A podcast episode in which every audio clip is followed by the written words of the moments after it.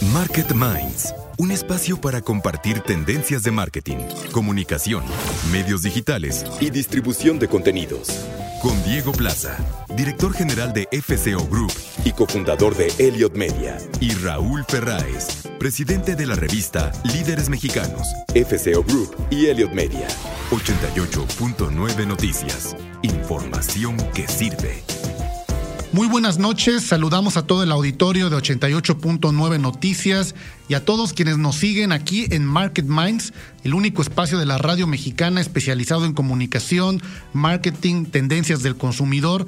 ¿Cómo estás, Raúl? Muy buenas noches. Hola, Diego, muy bien, gracias. Aquí, emocionado como siempre. Como siempre, cada miércoles en punto de las 9.30 de la noche, en un capítulo más de estas conversaciones alrededor justamente de las grandes marcas, de los patrones y fenómenos de consumo y obviamente también hablamos de los estrategas, aquellos líderes que están atrás de las decisiones que hacen pues que la economía circule, Raúl, y que al final del día pues tengamos una movilidad en el comercio y en los servicios muy dinámica. Y bueno, vaya dinamismo que hemos tenido en estos meses de la pandemia eh, y hemos dedicado justamente a ese dinamismo este programa que es el marketing alrededor del home office y cómo ha cambiado justamente toda la dinámica de trabajo y de vida y de, y de convivencia desde el hogar. Y por eso hoy vamos a entrevistar a Derek Pando, que es el director de marketing internacional y de socios de Zoom, eh, esta plataforma pues que de la noche a la mañana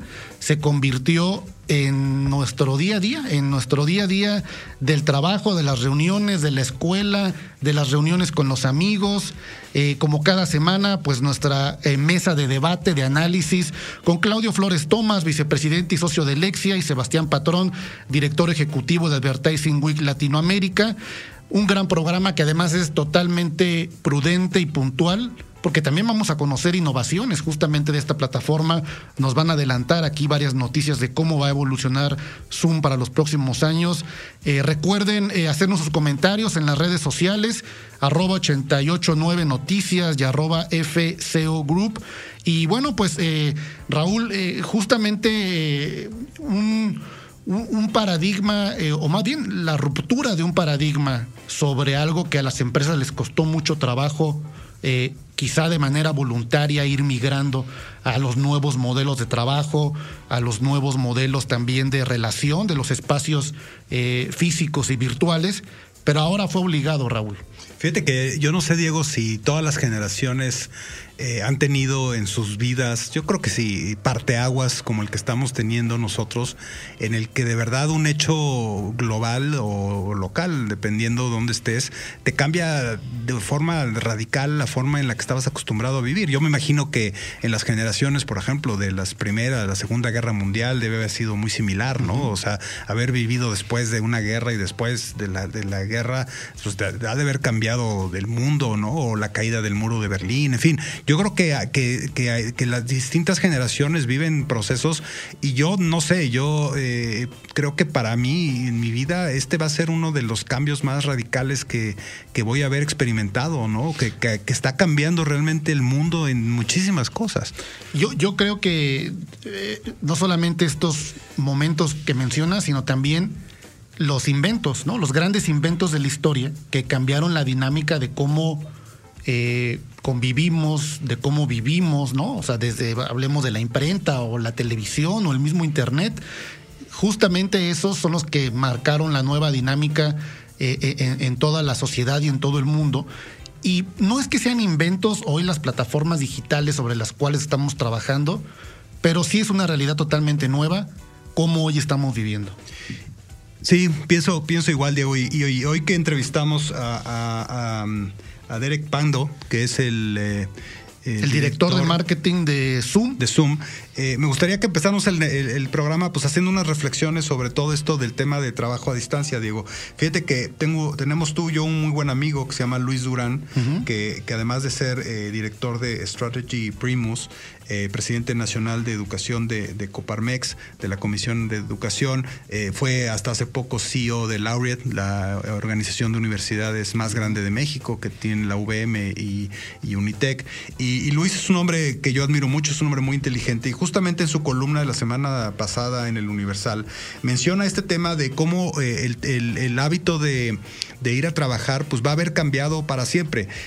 todavía no sabemos qué va a pasar, hay muchas opiniones encontradas. Por ejemplo, eh, Jack Dorsey de, Twitter dijo hace algunos meses que, eh, que el, trabajar de los empleados de Twitter podía, este, podían dar por hecho que va a ser desde sus casas ya para siempre, ¿no? y, sin embargo, por ejemplo, el presidente de Netflix, Red Hastings, dice que es lo más nocivo del mundo eh, trabajar a, distancia, ¿no? por ejemplo, ahorita datos interesantes, por ejemplo, en Francia, eh, hasta ahorita que hay un rebrote, que me imagino que las cosas habrán cambiado, pero hasta hace unas semanas en Francia cerca del 80% de los trabajadores ya habían regresado a sus lugares de trabajo, mientras que en, en Inglaterra, en Gran Bretaña, solo el 40%. ¿No? Entonces, yo creo que va a ser muy, muy diverso, muy diferente cómo va a la gente a, regresar. Lo que dice Luis Durán en su columna me parece muy interesante porque eh, independientemente de cuáles van a ser pues, los, grados de, regreso o no regreso, lo que sí es un hecho es que las cosas ya no van a volver a ser iguales y que el esquema dos, tres días de trabajo desde tu casa, dos, tres días de ir a la oficina, creo que ya va a ser una realidad total para el futuro. Y yo, yo no creo que podamos encontrar la respuesta de, no de la estabilización, sino de cómo se van a ir acomodando las cosas. No el próximo año, Raúl. Yo, yo sí creo que va a tardar por lo menos cinco años en lo que vamos a encontrar una nueva normalidad, no necesariamente por los temas de salud, sino de cómo se terminó autorregulando otra vez la sociedad y el mundo eh, en tanto estos cambios, porque además no solamente impactan eh, a, la parte del trabajo, sino a la economía misma, ¿no? Y a los procesos de, consumo, ¿no? Por ejemplo, pues las marcas automotrices, ¿no? Yo no sé tú, Raúl, pero yo creo que hoy llevé a lavar mi carro después de no sé cuánto tiempo porque ya no lo uso. Entonces, se van a vender más, se van a vender menos autos, se van a comprar más cosas de casa, se va a comprar más tecnología, eh, los centros de entretenimiento ya no van a ser iguales, los costos no pueden soportar eh, las mismas plataformas que antes. Entonces yo creo que, que, al final del día, yo creo que hasta dentro de unos cinco años vamos a poder ver cómo se, se replanteó toda la economía. Pues te voy a hablar, Diego, de los tres retos que cualquier empresa, ya sea de siete empleados o de 200 mil o 500 mil empleados, eh, tienen que cuidar para que les vaya bien en esta nueva realidad que tenemos. El primero es la comunicación. O sea, creo que este, este, estamos todos conscientes que el comunicarse, el platicar, el enterarse, el, compartir ideas, experiencias con los compañeros de trabajo es una de las cosas más importantes para un trabajo efectivo. Y eso era una de las cosas pues, que sucedía muchísimo a la hora de que estás en una oficina con todos tus compañeros de trabajo ahí, en donde los procesos de comunicación muchas veces pues, se vuelven procesos de comunicación informales, ¿no? Porque son cosas que te comentas de un escritorio a otro, de oye, ya fulano, ya viste no sé qué, oye, ya pasó esto. O sea, eh, eh, finalmente cuando estás en el trabajo conviviendo con muchas personas que trabajan contigo en la misma área, estás teniendo un proceso de, alimentación de información, de comunicación informal, que es muy importante para tu trabajo. Entonces, el primer reto para, para las empresas que están mandando o que están trabajando a lo lejos es cómo que eso no deje de suceder, Diego. Sobre todo también en la supervisión de los equipos de trabajo, donde pues anteriormente parte de cómo podrías evaluar a uno de tus empleados o estar platicando o revisando el desempeño, pues tiene que ver con el informe que te puede dar yendo a su oficina, ¿no? O, o, en el pasillo de, oye, ¿qué pasó con tal cliente? Y ahora eso pues lo vas a tener que sistematizar en alguna tecnología y hacernos también la disciplina de alimentar esas plataformas de reporte que no es fácil porque para muchos empleados es una labor más, pero definitivamente si empiezas a perder esa comunicación, como tú bien dices, informal, la formal tiene que ser ahora mucho más sofisticada y mucho más puntual. En la última encuesta que hizo una empresa muy importante dice que el 70, entre el 60 y el 70% de los empleados dicen sentirse menos informados y menos conectados con la empresa, Diego. Eso es gravísimo. O sea, en el, eh, en el momento en que dejas de estar informado de qué está pasando en tu empresa, cuál, qué está pasando, qué, qué se dice, cómo. O sea, es un termómetro valiosísimo para la productividad esa, esa comunicación. Y yo ahí agregaría un punto eh, en la comunicación que es dimensionar la empresa en la que estás. ¿no? Al final del día, aunque tú labores en el área de mercadotecnia, pero sabes que el área de producción acaba de desarrollar un nuevo sistema, un nuevo proceso, pues sabes de qué tamaño es tu empresa y qué se está haciendo o qué hace tu equipo de al lado o qué cliente o qué cuenta ganaron el equipo de enfrente. Eso te permite poner también en perspectiva dónde estás y de qué tamaño es la empresa y, enterarte de todo lo que hacen todos. Eso se, está perdiendo porque estás solamente enfocado en tu propio eje de trabajo. El segundo punto que es muy importante y vital para las empresas son los procesos. Y tal cual, Diego, si, si los procesos en una empresa se pierden, la empresa valió gorro. O sea, ¿estás de acuerdo? O sea, si los procesos empiezan a fallar todo, empieza a fallar producción, empieza a fallar atención a clientes, empieza. O sea, los procesos son de las cosas vitales en una empresa y parte de cómo estábamos acostumbrados a que esos procesos sucedieran, pues era en un ambiente del trabajo físico, en donde de una u otra forma estabas ahí eh, haciendo lo que te tocaba, eh, conectándote con los procesos de, de las demás personas que tenían que ver con lo que tú hacías. Y esto yo creo que es algo increíblemente importante y que si se pierde es gravísimo para una empresa. Lo que no se puede medir, no se puede ajustar o cambiar o finalmente hacer adaptaciones. Y yo creo que parte importante de los procesos tiene que ver justamente con ese medir la productividad, de inclusive también eh, procesos que se dan simplemente por la convivencia, ¿no? Y que tiene que ver también como el comer con tus compañeros, pero los procesos que sistematizan finalmente el trabajo y que generan la medición y los indicadores de productividad si pierdes tú como director o como responsable de un equipo este tablero de control, pues la verdad es que sí vas a estar en problemas. Entonces aquí el reto es enorme. Yo creo que lo más importante para las empresas para no perder sus procesos es pues migrar una gran parte de esos procesos a los temas tecnológicos en donde todos los empleados, todos los colaboradores a una distancia puedan tener un visor de lo que está pasando, de cómo están avanzando los proyectos, de dónde se están atorando, de qué es lo que están necesitando. En fin, creo que es esos visores, esa esa, esa información que debe tener los colaboradores de una empresa, creo que no estoy seguro que todas las empresas estén teniéndolo. Eh, a lo mejor ya sienten que trabajando a distancia están ya más o menos operando, pero en el largo plazo, y es lo que dice el, presidente de Netflix, en el largo plazo los va a acabar matando si no tienen realmente ese control y ese visor de procesos que todo el mundo entienda, comprenda y esté comprometido con él. Qué ironía que el CEO de Netflix no le gusta que su gente esté en casa cuando su misión es tenerte sentado en el sofá todo el día en tu casa. Exacto. y, el tercer tema más importante, que este sí desafortunadamente es imposible de lograr a distancia, Diego, es la cultura de la empresa. La cultura de la empresa es algo que realmente se realmente se tiene que vivir. Es como estar en una familia y, no convivir con ella y 10 años después querer eh, ser compatible con los hábitos, con, los costumbres, con las costumbres de esa familia, pues no, no lo vas a hacer porque no estuviste ahí. ¿no? O sea, e, esto de la cultura empresarial, digo, puede haber manuales y todo, y la misión, la visión y todo lo que tú quieras, pero realmente la, cultura de una empresa la vives, la vives todos los días en la forma en la que eh, se comportan tus jefes, en la forma en la que actúa la empresa, en la forma en la que se toman decisiones, en la forma en la que se hablan, inclusive entre las personas en la empresa. Eh, no sé, eh, creo que todos hemos sido testigos de culturas en empresa que son muy positivas, muy alentadoras, muy propositivas. Y también te topas de repente con empresas que por el liderazgo, por la forma de ser de, sus líderes, pues son em, empresas de repente nocivas, este, en, el que el ambiente laboral no es tan agradable. En fin, la cultura de la empresa no la puedes eh, entender y no la puedes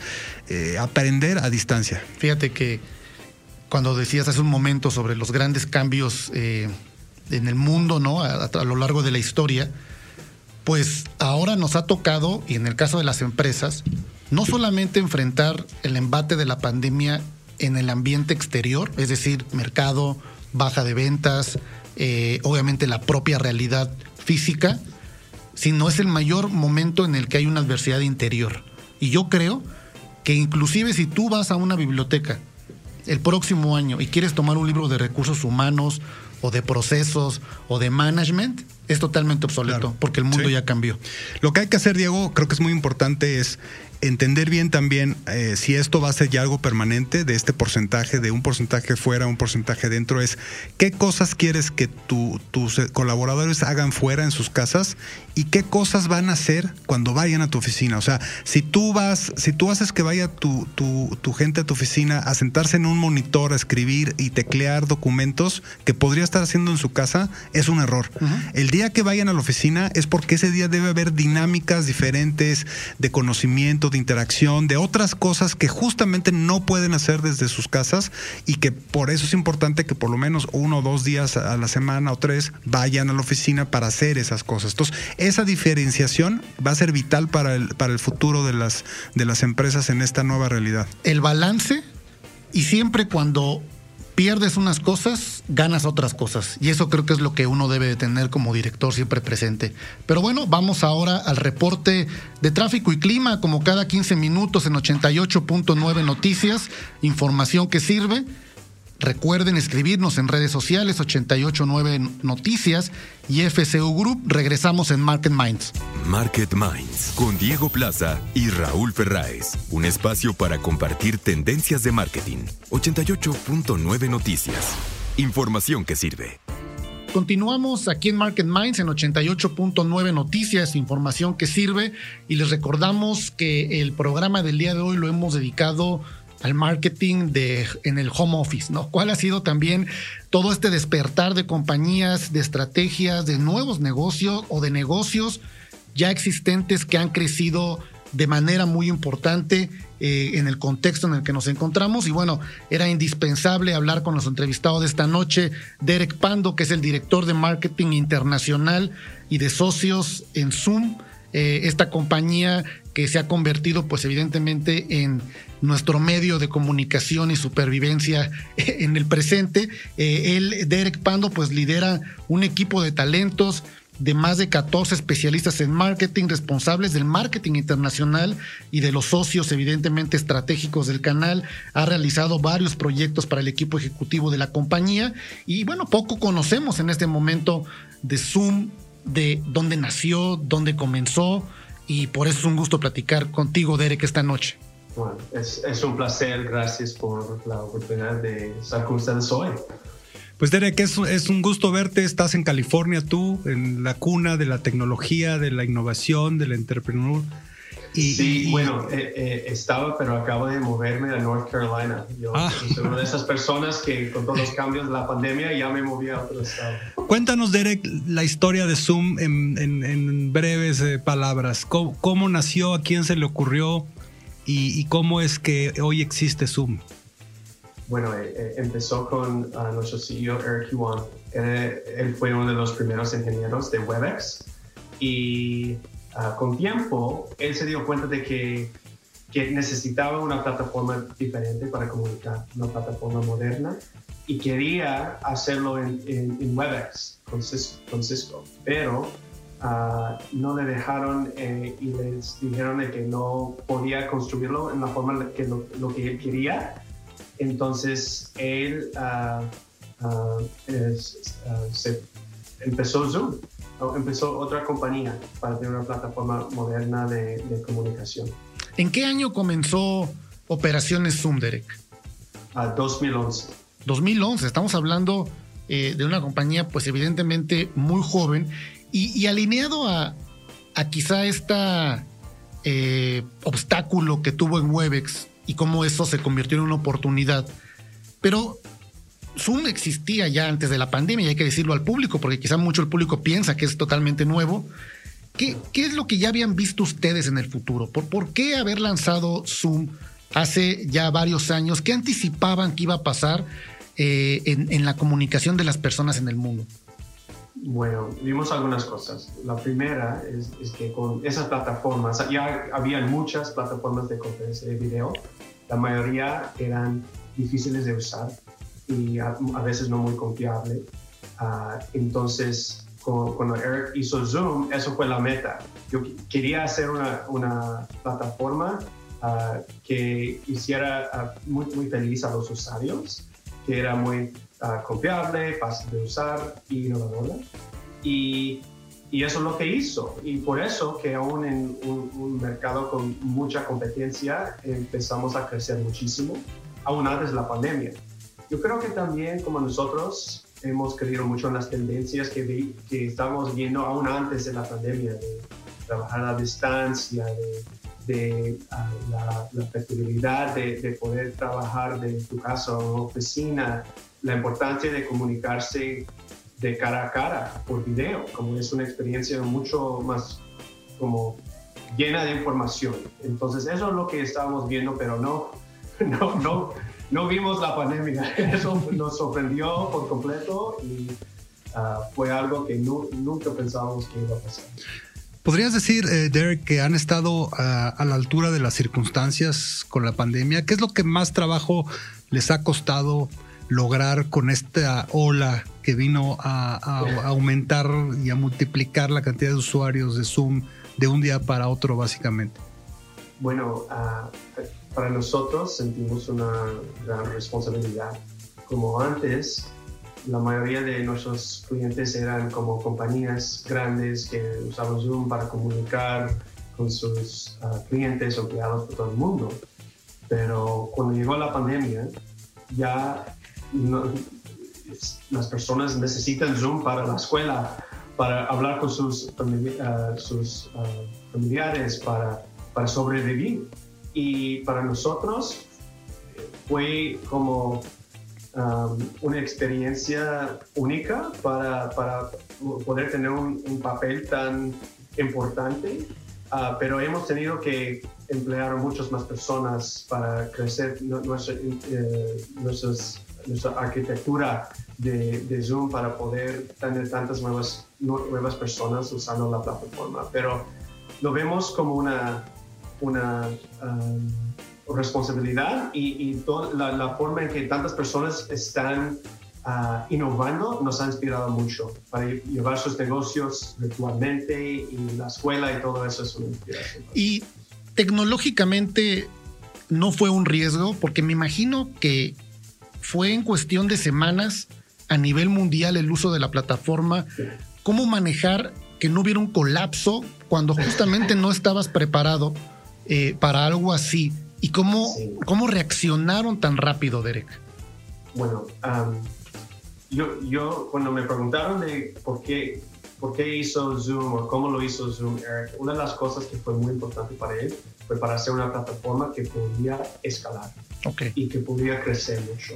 Entonces, aún antes de la pandemia, estábamos creciendo muchísimo.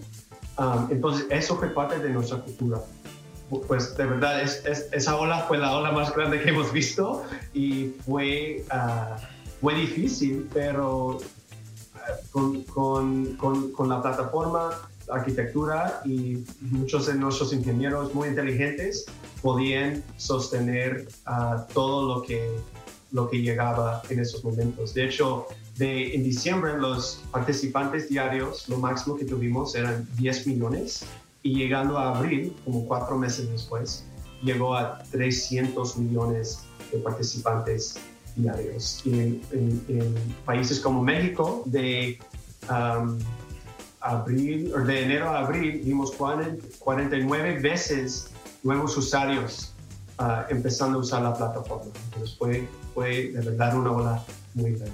En este momento, ¿cuántos usuarios tienen a nivel global?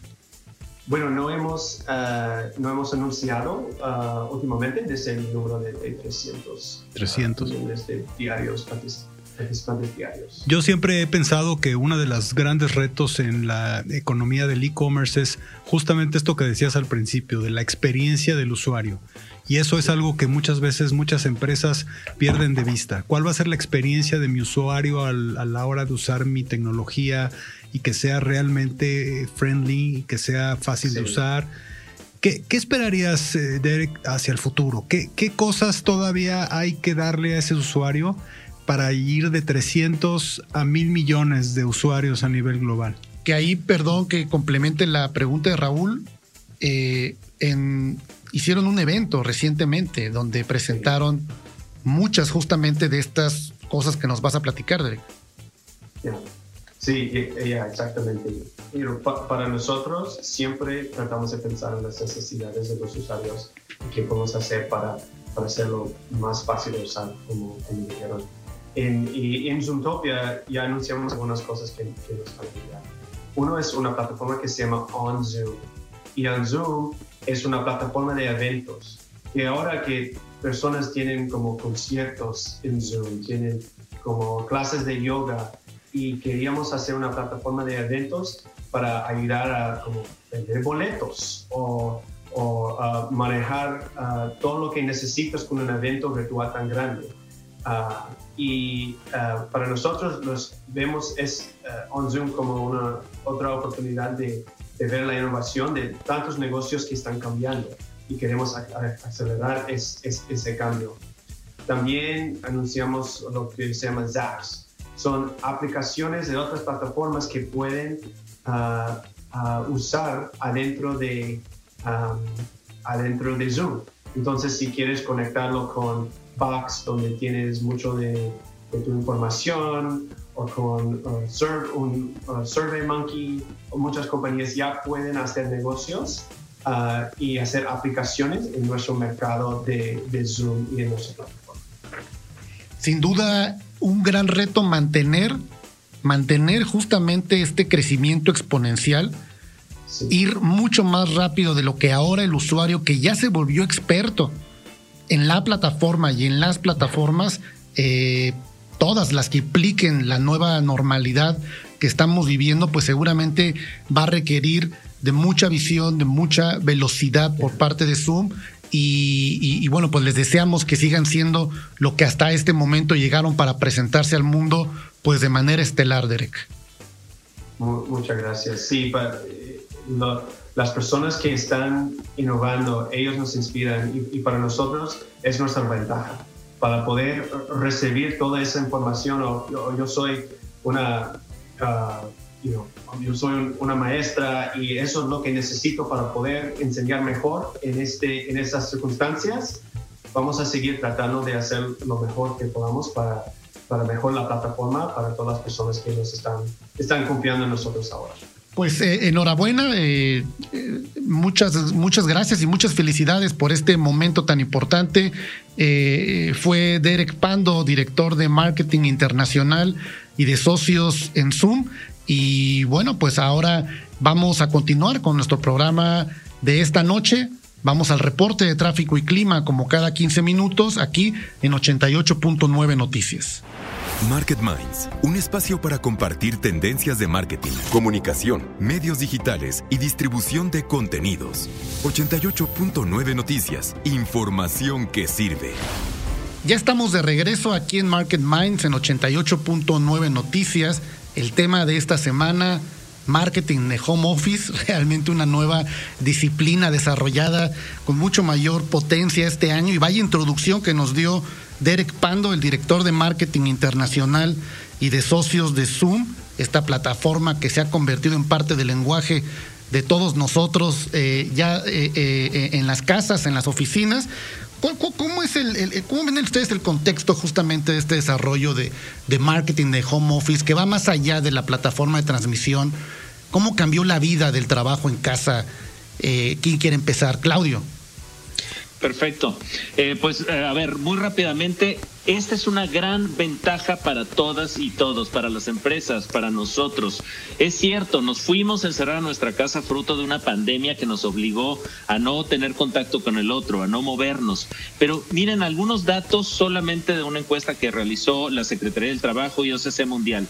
70% de las actividades laborales en México ya podrían realizarse bajo la modalidad home office, pero tenemos que adaptarnos. 38% de los mexicanos aún no tienen un espacio definido para hacer home office en sus casas. Seguimos trabajando desde el bendito comedor, desde la recámara o desde donde se puede. Unos días en casa, otros en la oficina. 69% de los mexicanos optaría por un esquema de trabajo híbrido que nos permita tener lo mejor de los dos mundos. Y el último dato para no marearlos con tantos números, 85% de los mexicanos les gusta hacer home office, aunque sienten que trabajan más que antes. ¿Qué tal con esos datos? Porque ya no hay horarios, ¿no? El cheque, el reloj checador se desapareció.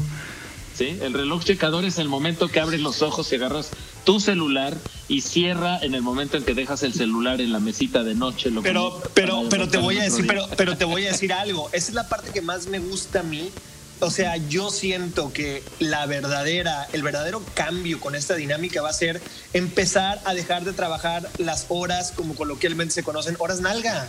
O sea, la gente tiene que empezar a tener una cultura laboral, creo, un poquito más enfocada en objetivos. Eh, entonces, este tipo de, trabajo más o trabajo menos, eh, el, poner el, dedo en, en, la huella digital, o sea, creo que esa dinámica tampoco abona para una buena productividad, creo yo. Entonces, eh, creo que eso va a ser de lo que más salimos eh, beneficiados eh, desde mi punto de vista personal con, con, esta nueva realidad de el trabajar siempre, pero a la vez trabajar hasta donde empujemos los resultados, creo. Yo creo que el caso de Zoom es un clásico, un clásico tema de mercadotecnia en el que tienes un producto eh, que de una u otra forma responde a ciertas necesidades de mercado y es exitoso en la medida en que pues el mercado ahora sí que lo, lo, lo, use ¿no? y lo necesite.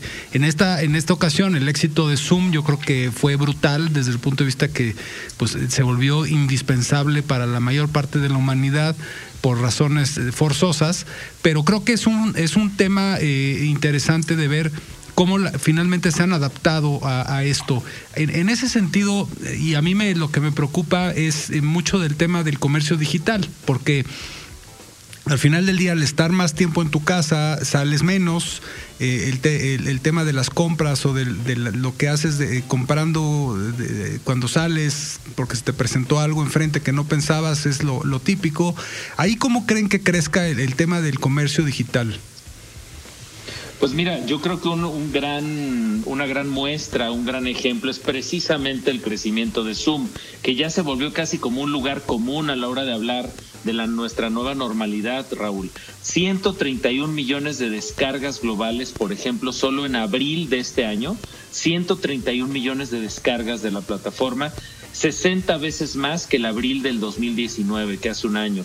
Destacan Estados Unidos y la India como lugares de descarga. Y el último, digamos, la perlita, que sería eh, como Eric Yuan, el fundador de Zoom, ya entró a la lista de multimillonarios de Forbes con una fortuna estimada de 7.800 millones de dólares para que quienes dicen que todos hemos perdido en esta pandemia, Sebastián, pues hay algunos que han ganado, ¿no? No, es que sí, todo, todo, todo lo que ha sido e-commerce, todo lo que ha sido este tipo de comunicaciones, las aplicaciones para el trabajo como Slack, este, el mismo Mercado Libre, Amazon, el crecimiento ha sido brutal, ¿no? Y creo que ha sido algo, esto ha sido mucho porque todas las personas que estaban un poco reacias o no se animaban, esto los empujó a animarse, ¿no? Entonces, no sé si es la nueva normalidad, pero al final de cuentas, el haber probado ya estas dinámicas, creo que va a ser muy benéfico para que se mantengan estos esquemas híbridos, ¿no? En el que ya el empresario de toda la vida, que estaba súper en contra del home office, lo probó forzosamente y dijo, ah, caray, eh, está funcionando esto, ¿no? O sea, no era como yo creía, o la ama de casa que decía, yo no hay manera que no pueda ir y ver las verduras yo personalmente para quedársela, dársela a mi familia. Ahora dijo, ah, caray, me la están entregando a, tiempo y bien. Este, oye, pues, pues está para quedarse esto, ¿no? Ahora, a mí hay algo que me preocupa que, que digamos en el modelo del pasado, más físico, pues sobre todo las grandes compañías pues tienen planes de de la parte de recursos humanos y de la atención del bienestar psicológico de los empleados. Y eso pues siempre se ha atendido pues con integraciones que hacen, con, siempre una puerta abierta al cuidado de, tu gente, de tus empleados en esa parte. Y, la pandemia y el encierro y trabajar desde casa, pues también yo creo que ha acelerado eh, eh, pues la ansiedad, eh, la poca comprensión, evidentemente, también entre los colaboradores. Y eso me preocupa, porque si bien estamos hablando de un boom de ciertas empresas en un marketing tecnológico por la distancia, pues va pronto a haber un boom de otro marketing de la psicología. ¿Cómo ven ustedes el, eh, qué deben hacer las empresas a la distancia para mantener esa parte en la que somos seres sociales y es parte de la naturaleza también colaborar en persona de manera física? Sí, yo pues, creo, a ver, yo, yo creo que sí, pero acuérdate de algo. Creo yo también que el que te aleje de algo te acerca a otra cosa, ¿no? Claro que te aleja de los colaboradores, eh, eh, esta parte del, famoso godinato y hacer tu equipo por ahí, pero eso es tiempo que te está quitando de ellos para dedicárselo a, los otros ausentes, que son hijos, familia. Imagínate todos esos papás que se van a las 5 de la mañana, dos horas de trayecto, llegan a la oficina, este, están ahí hasta las 11 de la noche y no vieron a sus hijos en todo el día. Eh, eh, o sea, ese tipo de cosas también en la parte mental, hijos, familia, círculo íntimo de amigos, pues también es algo que históricamente ha sido eh, puesto en la otra parte por, por, la, por la nueva familia, que es la gente del trabajo, ¿no? ¿Cuántas veces, cuántas personas no, en estas grandes metrópolis no ves que se casan o terminan enamorándose de la gente del trabajo o que terminan ahí haciendo sus mejores amigos porque han sido puestos ahí casi casi forzosamente por la dinámica de la metrópoli, ¿no? Sí, yo creo que de los de las cosas que anotas, Diego, dos cosas que a mí me parecen brutales. Uno, el asunto de la salud mental. Eh, vaya que nos hemos dado cuenta de, de, los temas de salud mental en medio de esta pandemia. Ha crecido el número de personas, por ejemplo, que está tomando terapia, de acuerdo con algunos datos e indicadores de asociaciones profesionales de psicólogos a nivel global. Y, el segundo asunto, este replanteamiento del, del balance de relación personal, familiar, o de, perdón, laboral familiar.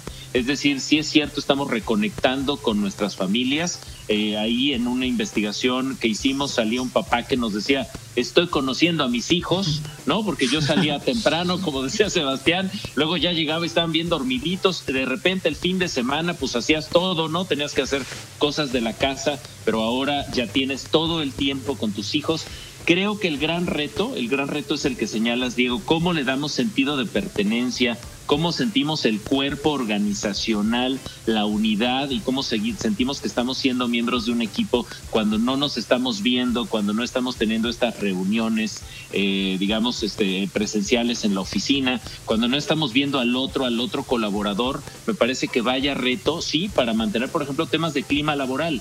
¿Cómo no me siento aislado desde donde estoy trabajando todo el día y puedo permitirme imaginar esta red de conexiones con mis compañeros de trabajo? Yo sí ahí opino que el tema de la cultura laboral es imposible de de que la tengas a larga distancia. Es como, no sé, si eres miembro de una familia y no vives con esa familia, y tres meses después llegas y, no levantas tus platos cuando te levantas de la mesa o no tiendes la cama y te dice tu mamá, oye, ¿qué te pasa? Pues es que pues no sé que aquí se usaba eso, ¿no? Yo, yo creo que el tema de la cultura laboral, que no, que, tienes, tienes que vivirla, tienes que estar ahí, tienes que vivirla, tienes que sentir lo que opinan tus colaboradores, tus jefes, eh, la cultura de la empresa, y, no, y no sirve que te la den por escrito, si no la vives, no la, no la entiendes, ¿no? Y es como todo, como un idioma, como una cultura. Realmente hasta que no la vives no, no entiendes muchas cosas y eso a mí sí es algo que me preocupa, que si realmente este, este, este tema de trabajo a distancia se vuelve absoluto, pues se va a perder mucho de la cultura laboral de muchísimas empresas.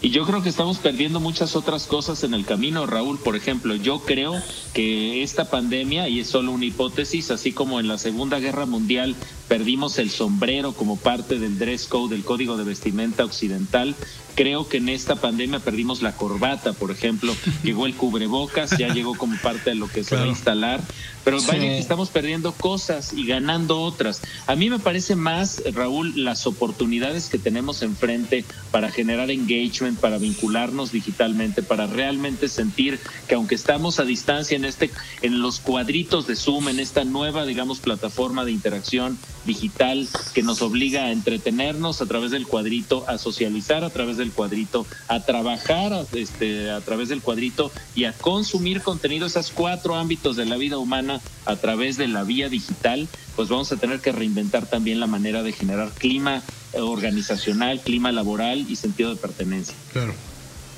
¿Qué, qué otro? sí, ¿sabes que lo, que, lo que ajá.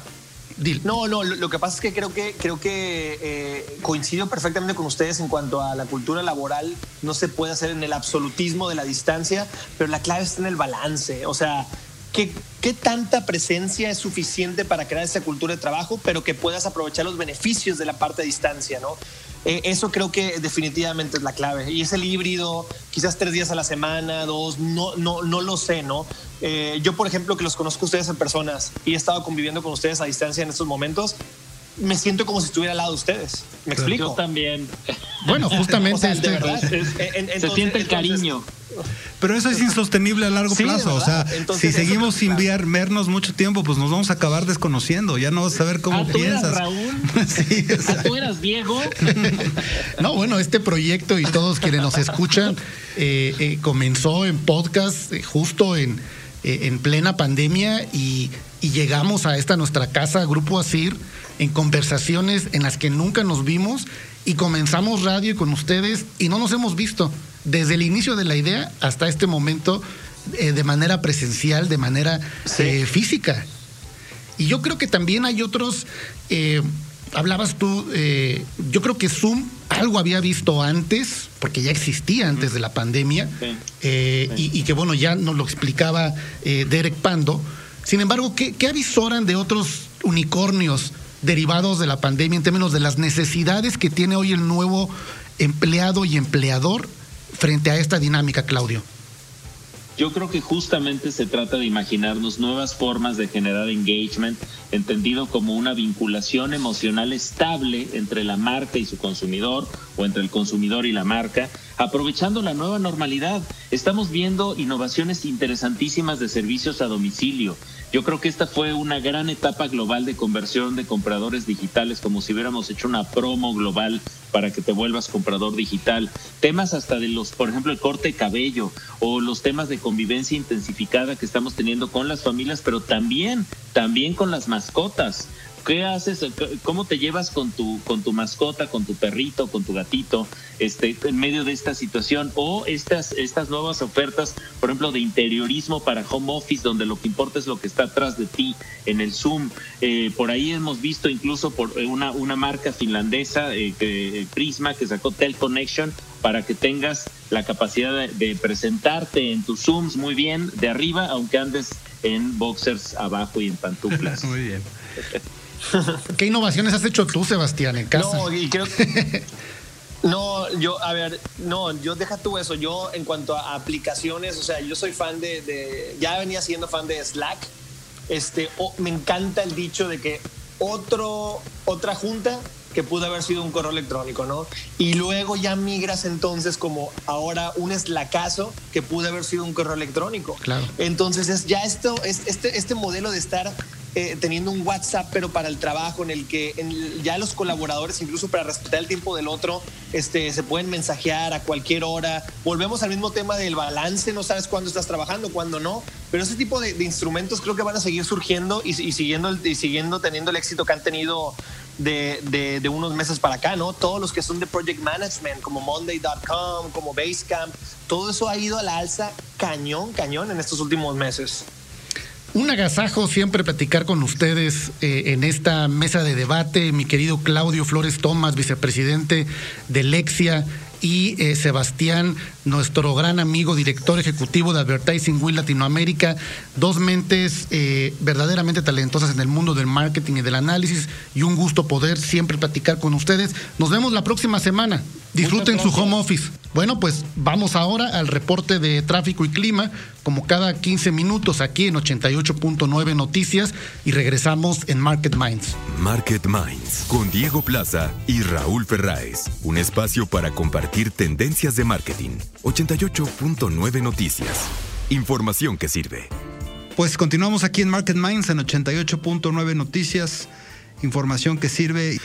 Eh, la plática con Claudio y con Sebastián creo que es mucho más enriquecedora ahora que la estamos haciendo así en vivo que cuando eran sus participaciones. Me gusta, creo que hay más diálogo, más eh, interacción. No sé qué opinas.